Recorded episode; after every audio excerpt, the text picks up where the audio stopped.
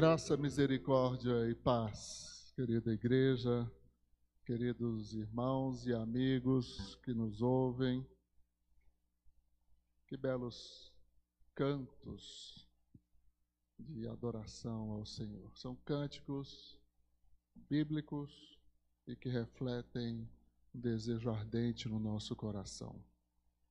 Queremos dar as boas-vindas a você no aconchego do seu lar, sua família, e que, como nós temos falado, em breve poderemos ter o nosso culto presencial, ainda que limitado. Queremos lembrar alguns avisos, todos pelo Rubens. A igreja tem orado, a igreja tem contribuído pela família Rubens e Simone e os seus filhos. E com muito carinho, com muito amor, que nós sempre lembramos nos cultos para que a igreja permaneça firme em oração. Queremos lembrar também da igreja em ação. A igreja não para, a igreja continua atuante. Estamos ainda recolhendo ah, roupas, cobertores, mantimentos e eu postei um vídeo no WhatsApp de vários grupos da igreja, onde o pastor Dox, que esteve conosco ontem aqui, numa, enfim, já tinha terminado a reunião, ele esteve conosco, e ele nos alertou de uma necessidade lá no Lago Azul.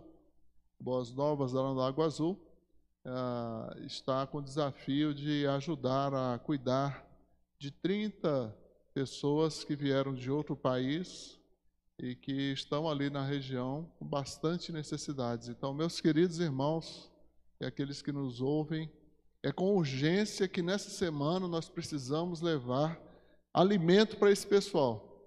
É uma santa convocação que eu faço à Igreja Batista Boas Novas e a todos os amigos que quiserem é, nos ajudar. Mantimentos, então, serão é, recolhidos aqui na igreja no período da tarde e depois iremos encaminhar o quanto antes, é melhor para fazermos este socorro. Né? Quem tem fome tem pressa. Ah, temos também os nossos dízimos e ofertas, que podem ser feitos através da transferência ou a entrega, a dedicação aqui na secretaria da igreja. Graças a Deus, Deus sempre é fiel e os irmãos têm se mostrado também cada vez mais fiéis.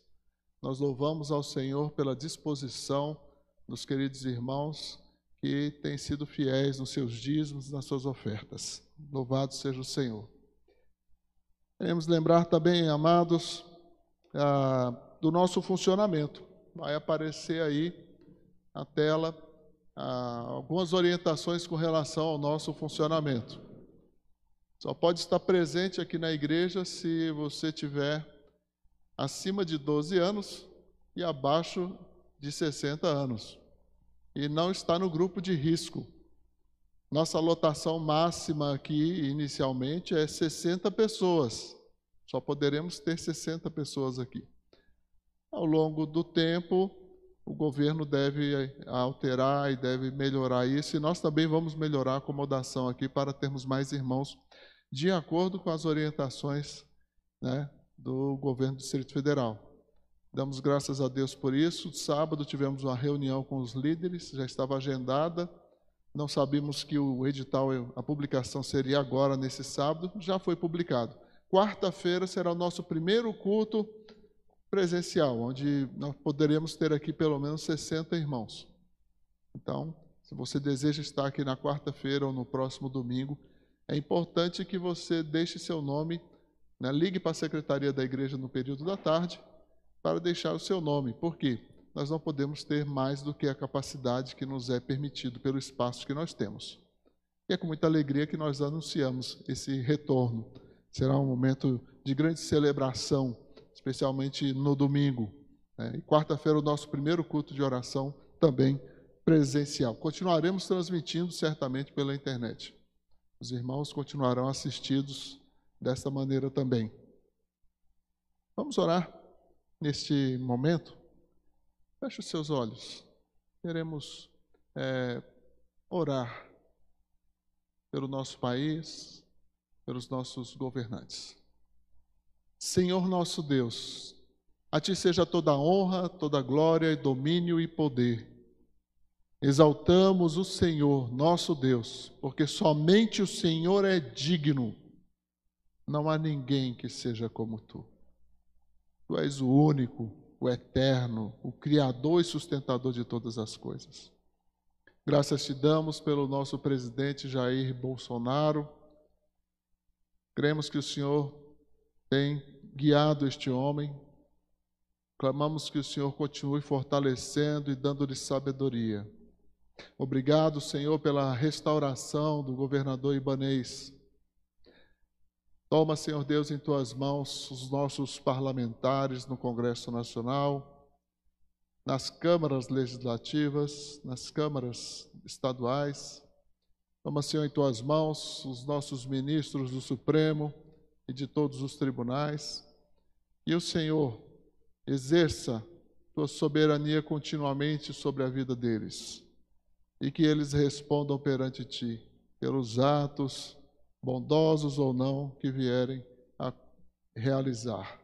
Guarda-os, livra-os, fortalece-os, converte-os, em nome do Senhor Jesus. Assim nós oramos e te bendizemos, Pai. Em nome de Jesus. Amém. De uma maneira muito especial, meus irmãos, é, temos um pedido de oração. Esteja orando pela, pela irmã Luci. Luci está internada, teve um problema de saúde, não tem nada a ver com Covid, mas um problema de saúde. E o seu esposo, o pastor Antônio, eles foram membros aqui da nossa igreja, agora estão na Assembleia de Deus. Pela graça de Deus, nós obtivemos essa informação e clamamos à igreja que esteja orando por Luci. Ela está hospitalizada, precisando também das nossas orações. Nos grupos informaremos a, a evolução né, e a sua melhora em nome de Jesus. Graças damos a Deus pela também recuperação da irmã Sâmia, que tem progredido nos seus, no avanço da sua saúde. Louvado seja o Senhor. Bem, amados, eu quero que você abra sua Bíblia, lá no Evangelho segundo Mateus, capítulo 10. Um capítulo de 42 versículos. Nós vamos dar uma, uma panorâmica nele. Mas eu quero que você pense em temores, temores e temor. Ao finalizar o capítulo de número 9, de uma forma muito especial, uh, Mateus coloca na sua narrativa aquilo que Jesus estava fazendo. E ele coloca o seguinte resumo aqui: Percorria Jesus todas as cidades e povoados, ensinando nas sinagogas, pregando o evangelho do reino e curando toda sorte de doenças e enfermidades. Vendo ele as multidões, compadeceu-se delas porque estavam aflitas e exaustas, como ovelhas que não têm pastor. E então se dirigiu a seus discípulos: A seara, na verdade, é grande, mas os trabalhadores são poucos. Rogai, pois, ao Senhor da seara que mande trabalhadores para a sua seara. Uma multidão de pessoas maltrapilhas, cansadas, exaustas, como ovelha que não tem pastor. Ainda nos nossos dias nós temos multidões e multidões de pessoas com seus mais variados temores. Temores que aprisionam, temores é, que ingessam, temores que fazem adoecer, temores que matam. Mas não precisa ser assim. Jesus tira todo o temor.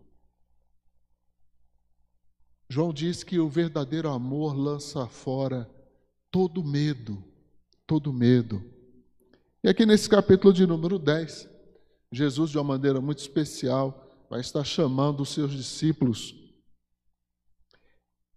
Diz o texto assim: tendo chamado seus doze discípulos, deu-lhes Jesus autoridade sobre espíritos imundos para os expelir e para curar toda sorte de doenças e enfermidades. Então ele chama os seus discípulos, depois que é, Jesus começou o seu ministério, ele realizou diversas curas, fez uma ressurreição, expulsou demônios, fez muitos milagres. e agora ele confere esse poder, essa autoridade aos seus discípulos.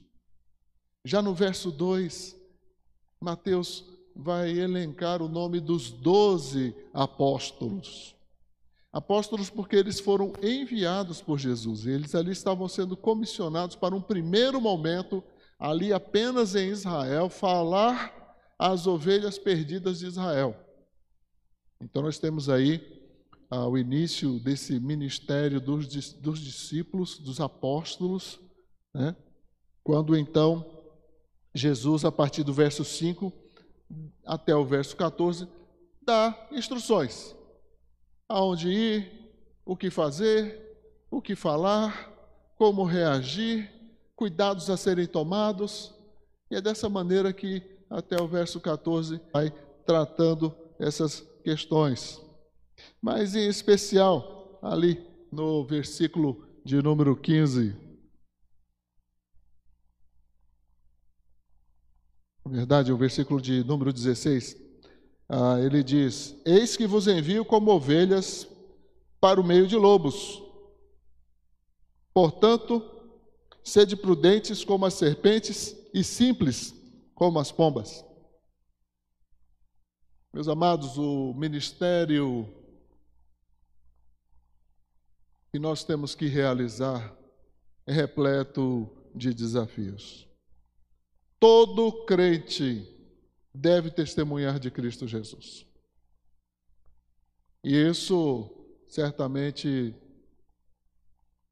Jesus leva em conta os perigos e as dificuldades que ali sucederão.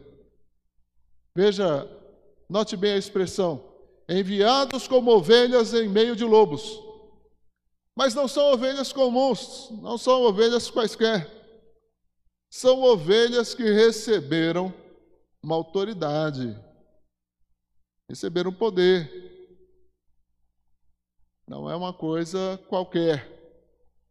Jesus envia então seu rebanho de apóstolos e depois vai comissionar os discípulos futuramente a irem pelo mundo, mas não sem autoridade, não sem um revestimento, não sem uma palavra, uma assinatura do próprio Jesus embaixo garantindo que tudo o que iríamos fazer, faríamos em nome dele. Em nome dele. E ele diz que nós devemos, então, nesse sentido, é, ser simples como a pomba, mas prudente como a serpente. Serpente, você sabe, um animal venenoso. Ele não diz para a gente ser venenoso. Isso para a gente ser prudente. E a serpente, ela, na medida do possível, ela foge de qualquer enfrentamento. Somente quando muito necessário, quando não tem mais jeito, ela então parte para um ataque. A simplicidade da pomba não significa uma inocência típica de é, pessoas é, muito é, incautas, indoutas, pessoas ingênuas até. Não é o caso. Mas a falta de certa é, malícia, no sentido de que a pomba é um animal muito simples, um animal até acessível. Nós vamos ver outros animais que Jesus é, vai trazer aqui no texto, a fim dessa comparação interessante. Então, fomos, primeiro momento aqui, é, fica claro que pode haver um temor por causa dos lobos. Ovelhas em meio a lobos. Uma ovelha no meio de lobos. Mas não é uma ovelha comum, não é uma ovelha qualquer. Ela tem uma autoridade. É. Então, cuidado, cuide-se os lobos. E a maneira dela agir é conforme o próprio Jesus. Como Jesus agia? Acho que a gente não precisa é, pesquisar tanto, mas olha para o próprio Jesus. Ele está ensinando o que ele faz, o que ele fez, o que ele praticou. Ele deu exemplo para que sigamos. Então devemos fazer como Jesus mesmo é, fez. Né? Assim também no verso seguinte ele diz: Acautelai-vos dos homens, porque entregarão aos tribunais e açoitarão nas suas sinagogas. Naquele tempo, então, ensinando aos seus discípulos, ele disse que essa era uma possibilidade, coisas que iriam acontecer naquele contexto imediato e até futuro. Temor de homens. Quantas pessoas temem homens? Às vezes o chefe no trabalho, às vezes as pessoas ameaçadoras da comunidade, bandidos, e outras pessoas de é, diversas estirpes, até pessoas de grande poder em nosso país. Não devemos temê-los. Não devemos temê-los. Versos ah, 17 e 18, né, fala sobre isso. Ele ainda diz no verso 18: Por minha causa sereis levado à presença de governadores e reis, para lhes servir de testemunho, e eles aos gentios. Então está previsto aí, a princípio, prisões, açoites, que se tornarão, na verdade, oportunidades para testemunhar. Nós não fomos chamados somente para crer em Jesus Cristo, mas também para sofrer em nome dele. Não devemos temer. Se tiver que vir, que venha. Não devemos temer, porque Jesus nos deu autoridade. A verdade, meus amados, é que é, Ele mesmo está conosco. E é Ele quem determina, é Ele quem manda. Então não devemos temer também o sofrimento. É um evangelho, um evangelho que não ensina o sofrimento. Há um evangelho que atribui o sofrimento sempre ao pecado.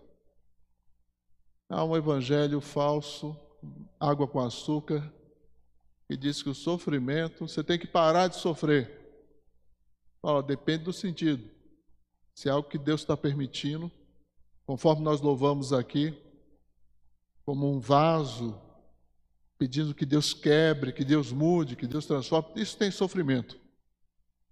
Isso envolve dor, isso envolve processos de mudanças que muitas vezes só poderão acontecer mediante esse quebrantamento.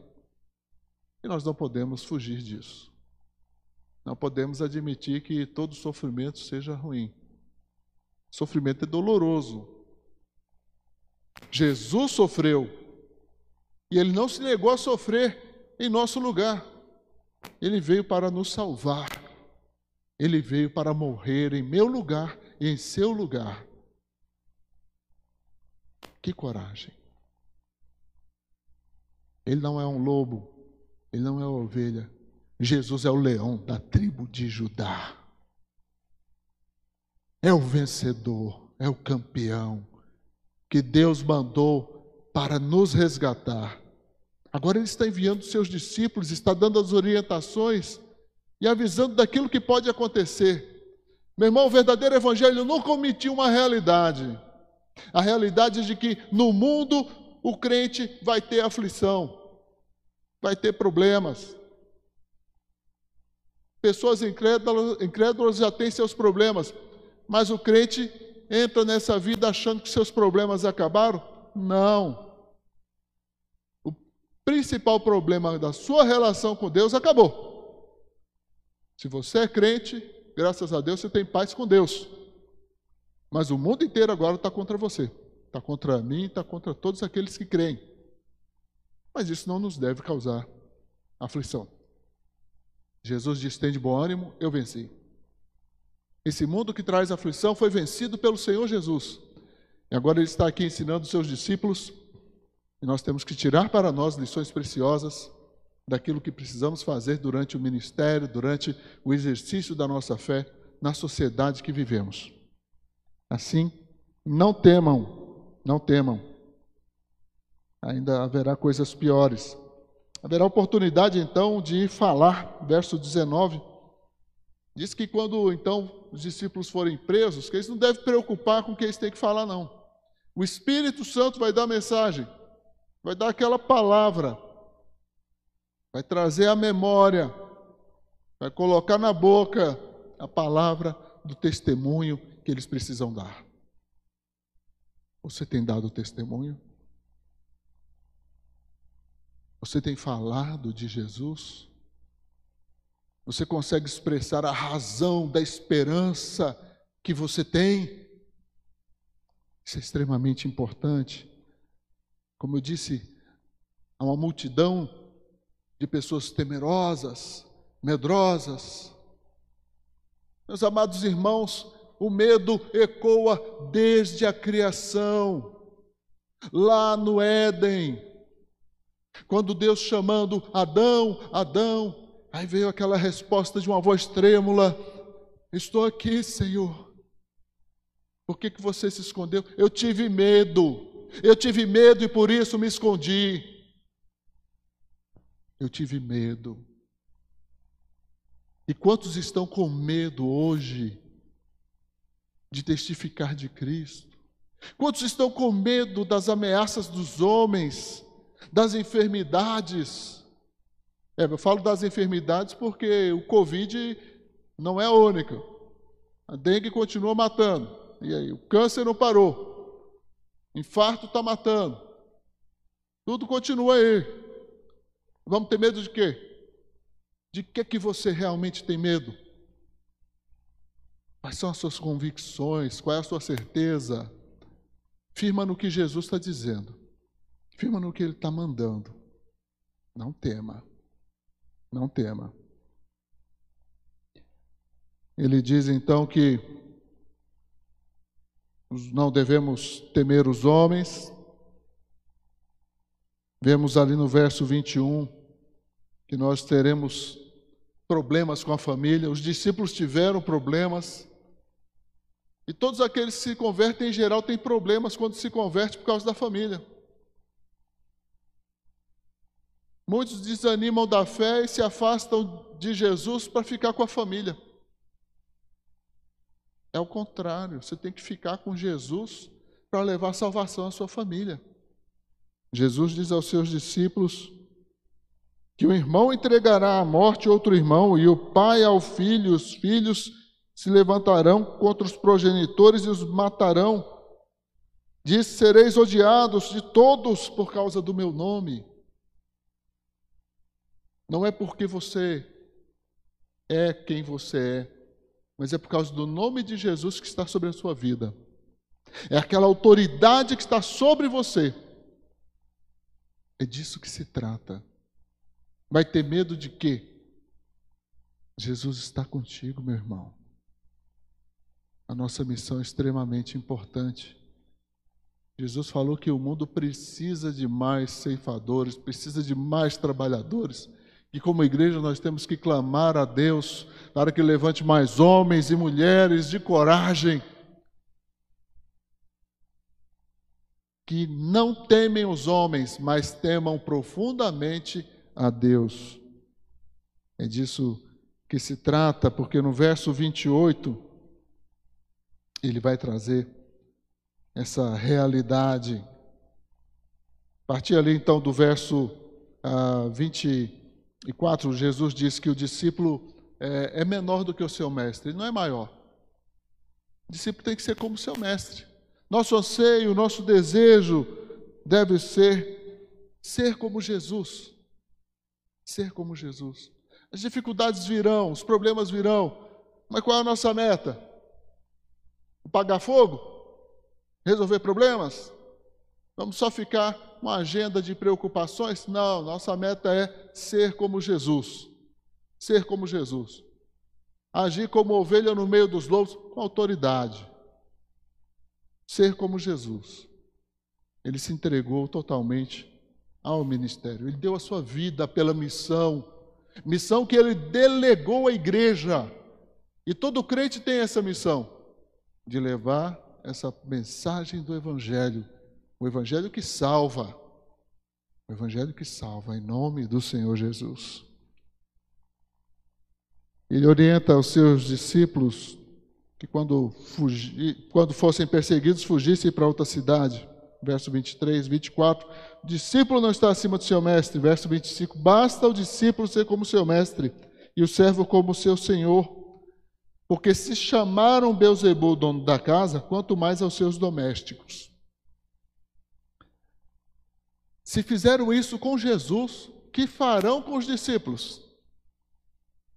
Mas o que eu gostei nessa palavra de Jesus é quando ele diz: se falaram mal então do dono da casa, o que vão fazer com os seus domésticos? Colocando aí então os discípulos como seus é, domésticos. Somos próximos, chegados de Jesus. Que maravilha!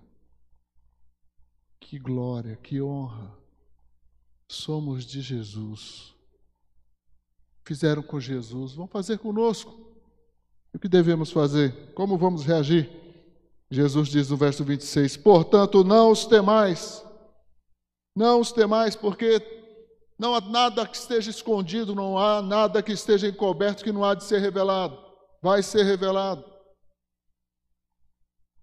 E todo o mal que foi feito vai ter seu pagamento vai ter seu pagamento. Não os temais. Vai ser tudo conhecido.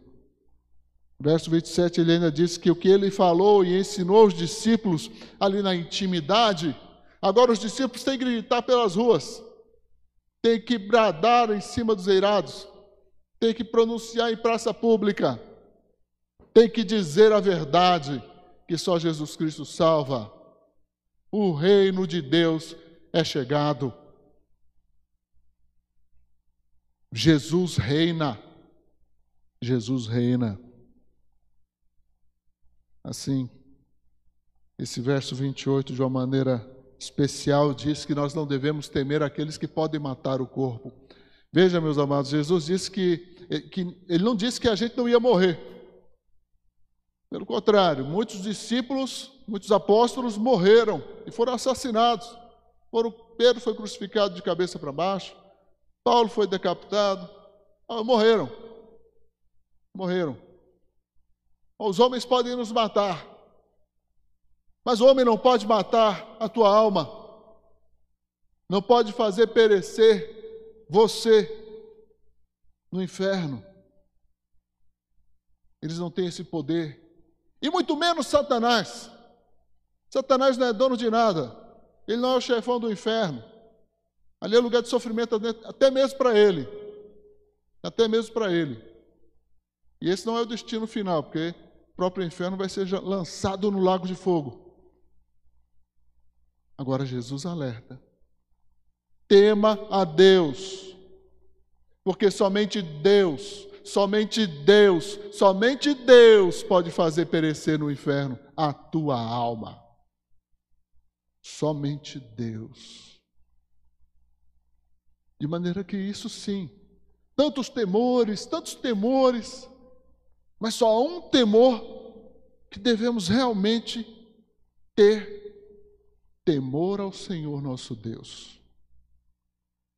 Tema a Deus. Saiba que Deus é verdadeiro, Deus é real, Ele existe. Conheça Deus. Respeite o Senhor dos exércitos, Criador dos céus e da terra. Há muitas pessoas que falam de Deus como uma coisa qualquer, como se eles soubessem de alguma coisa real mesmo. Quando o avião está caindo, até o ateu clama a Deus. Há muitos que no fim da vida tem visões terríveis, assombrosas, temor da morte. A Bíblia diz que a morte é o último inimigo a ser vencido, mas ela já foi vencida por Jesus que ressuscitou. Por isso não devemos temer a morte, porque a nós que cremos já está prometida a ressurreição. Temos promessas melhores do que aqueles que não temem a Deus. Assim é que os discípulos são orientados a não terem esse temor. De forma muito especial, Jesus, no, no verso 29, ensinando que Deus está no controle, né? ele diz: Não se vendem dois pardais por um asse, a moedinha da época, e nenhum deles cairá em terra sem o consentimento de vosso Pai. Acho interessante que Jesus pega todos os animais e, e vai trazendo num contexto. Olha, uma ave tão comum naquele tempo, né? Os pardais. Servia de alimento para uma população mais pobre. Né? Hoje nós temos tantos pardais no nosso país. É uma ave comum, ninguém cria pardal. Ah, vou criar pardal para vender, vou ficar rico. Vai ficar rico de piolho. Não, não, não, não tem como. Isso não vai dar dinheiro. Né? É uma ave tão comum. Mas mesmo a coisa mais comum, mesmo a criatura mais simples, mesmo a criatura mais comum, é preciosa para Deus. Deus se importa com ela. Mas adiante Jesus vai dizer que nós valemos mais do que passarinhos. Nós valemos mais. Ele ainda vai dizer Nada disso pode, nenhum deles vai morrer sem o consentimento de Deus. Quanto mais nós. Quando chegar a nossa hora, quando chegar o nosso dia, tenhamos essa firme convicção. Se é para morrer, está tudo certo, o Senhor permitiu, está no tempo de Deus. Nosso tempo aqui acabou. Morre glorificando a Deus, dando glória a Deus, exaltando ao Senhor. Porque é chegado o nosso tempo, é chegada a nossa hora. Não temos o que temer. Ele ainda diz no verso 30 que até os cabelos, todos os cabelos da nossa cabeça estão contados. Aí você pensa, mas qual a importância disso, né? Oh, os carecas que o digam, né? Perdem cabelo, vai, vai fazendo uma certa contabilidade, né? Cada dia parece que eu tenho menos, né? Não, mas até aquilo que nós talvez não julguemos tão importante. Quantos fios de cabelo você tem? Não, Deus diz: até os cabelos da sua cabeça são contados. Deus te conhece profundamente. É isso que quer dizer. Que Deus te conhece profundamente. Sabe dos teus temores. Sabe do fundamento dos seus temores. E muitas vezes esses fundamentos do temor que você tem, que não é de Deus, é por falta de fé na palavra de Deus. Uma fé obediente, uma fé que segue à risca este manual de vida. É a palavra de Deus, não é a palavra de homem. Palavra de Deus. De maneira que muitos temem porque não creem. Muitas vezes não creem porque não conhecem. E não conhecem porque não leem a Bíblia. Tenho feito alguns estudos com alguns irmãos, discipulado muitas vezes, e como é, é gostoso ver uma pessoa nova convertida, que está lendo a Bíblia e que no encontro traz perguntas, faz questionamentos, e você percebe que a pessoa está lendo, está estudando, tem sede e quer mais. Os discípulos caminharam com Jesus, ouviram sermões, viram o que Jesus fez, aprenderam muito com Jesus. E agora Jesus os instrui de maneira especial nesse capítulo 10 para dar seguimento à missão. Temam a Deus. Valemos mais. Verso 31 ele diz: Não temais, pois bem valeis mais do que muitos pardais. Valemos mais do que muitos pardais. E ainda nessa instrução, mostrando é, o nosso real valor, e veja, meus amados, o nosso real valor não é o quanto eu me amo, não é o quanto eu gosto de mim, o quanto eu me aprecio, o quanto eu me sinto seguro. Não. Aqui quem dá o valor é Deus. O nosso valor está extremamente associado somente àquilo que Deus diz. Deus diz que você vale, então você vale e pronto. Satanás pode dizer o que ele quiser. Pode dizer o que ele quiser, ele é muito mentiroso. Você tem que aprender. Acredita no que Deus está dizendo, nas verdades de Deus ou nas mentiras do diabo.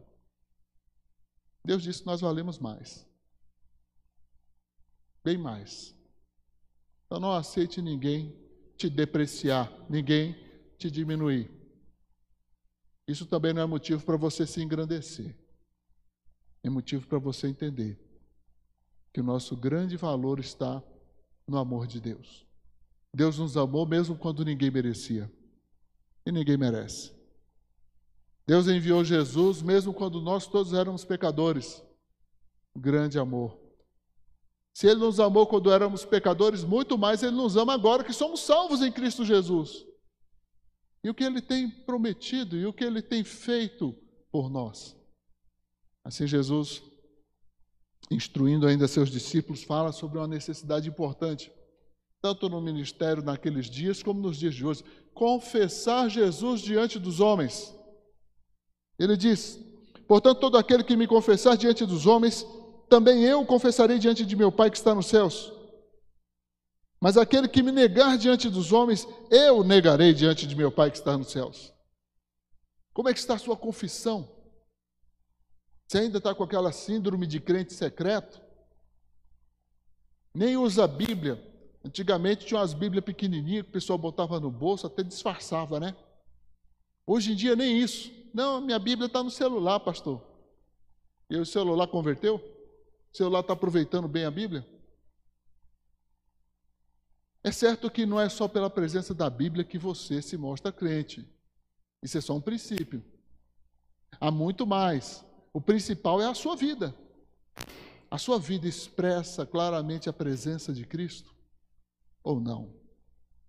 Que mensagem sua vida está transmitindo?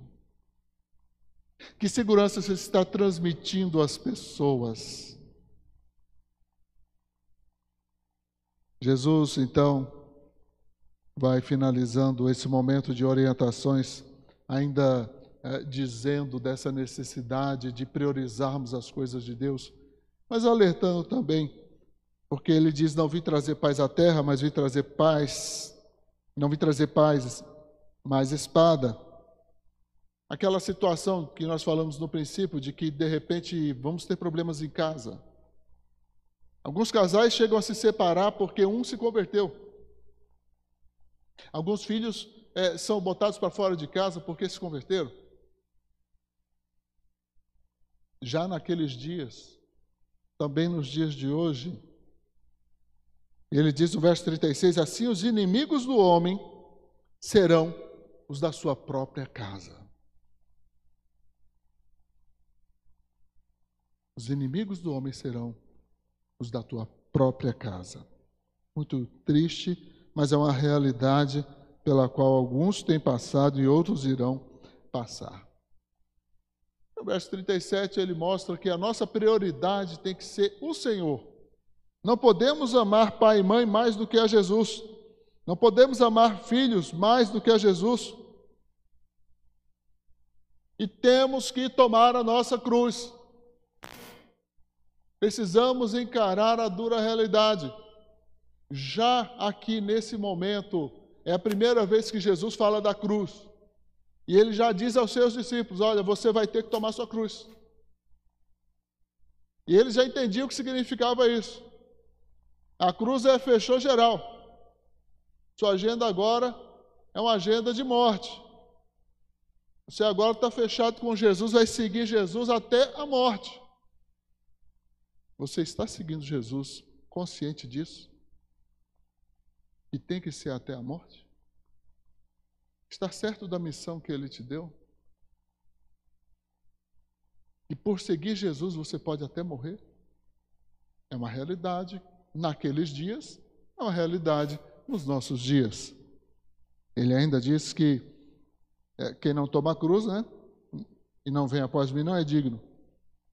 As pessoas muitas vezes estão muito preocupadas com a sua segurança, com a sua família.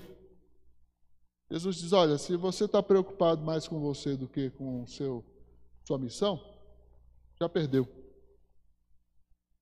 Ele diz, verso 39, quem achar sua vida vai perdê-la. Todavia, quem perde a vida por minha causa vai achá-la. Salvou-se? Perdeu. Agora, aquele que perde por causa de Jesus, ganhou, é campeão. Cumpriu o propósito. Morreu com dignidade. Morreu glorificando a Deus. Porque viveu e morreu por Cristo Jesus. Depois, os versos de 40 a 42 mostram ah, uma realidade importante que nós, como igreja, como crentes, temos que encarar muitas vezes. É aprender a receber aqueles que são de Deus. Ele fala ali: quem recebe um profeta no caráter de profeta vai ter recompensa de profeta. O justo, da mesma maneira, vai ter galardão de justo, vai ter recompensa. É? Quem vos recebe, recebe a mim. Ele é um copo d'água a uma pessoa que é temente a Deus, que está no ministério. Até um copo d'água, que é uma coisa tão comum, tão simples, vai ser recompensado. Deus é justo, amém? Deus é extremamente justo e Ele não nos deixará viver uma vida centrada apenas em nós mesmos. A razão principal de tantos temores e temores e temores é porque não estamos centrados em Deus. Quando nos ocupamos com as coisas de Deus, nos despreocupamos com a própria vida, porque entendemos que quer vivamos ou morramos, somos do Senhor, pertencemos do Senhor. Temos este selo, o selo do Espírito. Pertencemos ao Senhor. Isso é maravilhoso. Assim eu quero te convidar nesse momento pensar em duas coisas. Quais são os seus temores atualmente? Verdade que nós temos cada vez mais pessoas necessitadas ao nosso redor. Com o fechamento de diversas empresas, temos aí uma multidão de pessoas desempregadas, pais de família, mães de família, e que temos que fazer alguma coisa. Precisamos nos compadecer.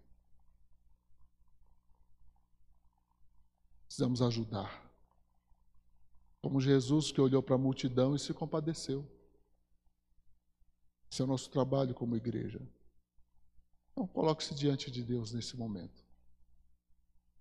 Peça direção a Deus. Repare bem como Deus vai tirando o temor do teu coração. À medida que você se envolve na missão de anunciar o Evangelho de Jesus Cristo. Oremos. Pai, nós te bendizemos, te exaltamos, Senhor. Te glorificamos.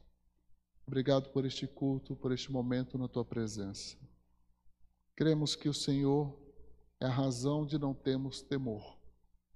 Cremos que em ti podemos sempre confiar, que a tua graça de fato nos basta, que as circunstâncias, por mais esmagadoras que sejam, não pode tirar o brilho da tua graça em nosso viver. Assim nós clamamos, exaltamos e bendizemos o teu santo nome, Senhor. E que a maravilhosa graça do Senhor Jesus, o eterno e transformador amor de Deus Pai, a comunhão, a consolação e a direção do Espírito Santo, seja com todo o povo de Deus, em todo o canto da terra, hoje e para sempre. Amém. Amém. Assim encerramos nosso culto em nome de Jesus. Boa semana. Quarta-feira, aguardamos os irmãos aqui presencialmente. Domingo que vem teremos ceia em nome de Jesus. Amém.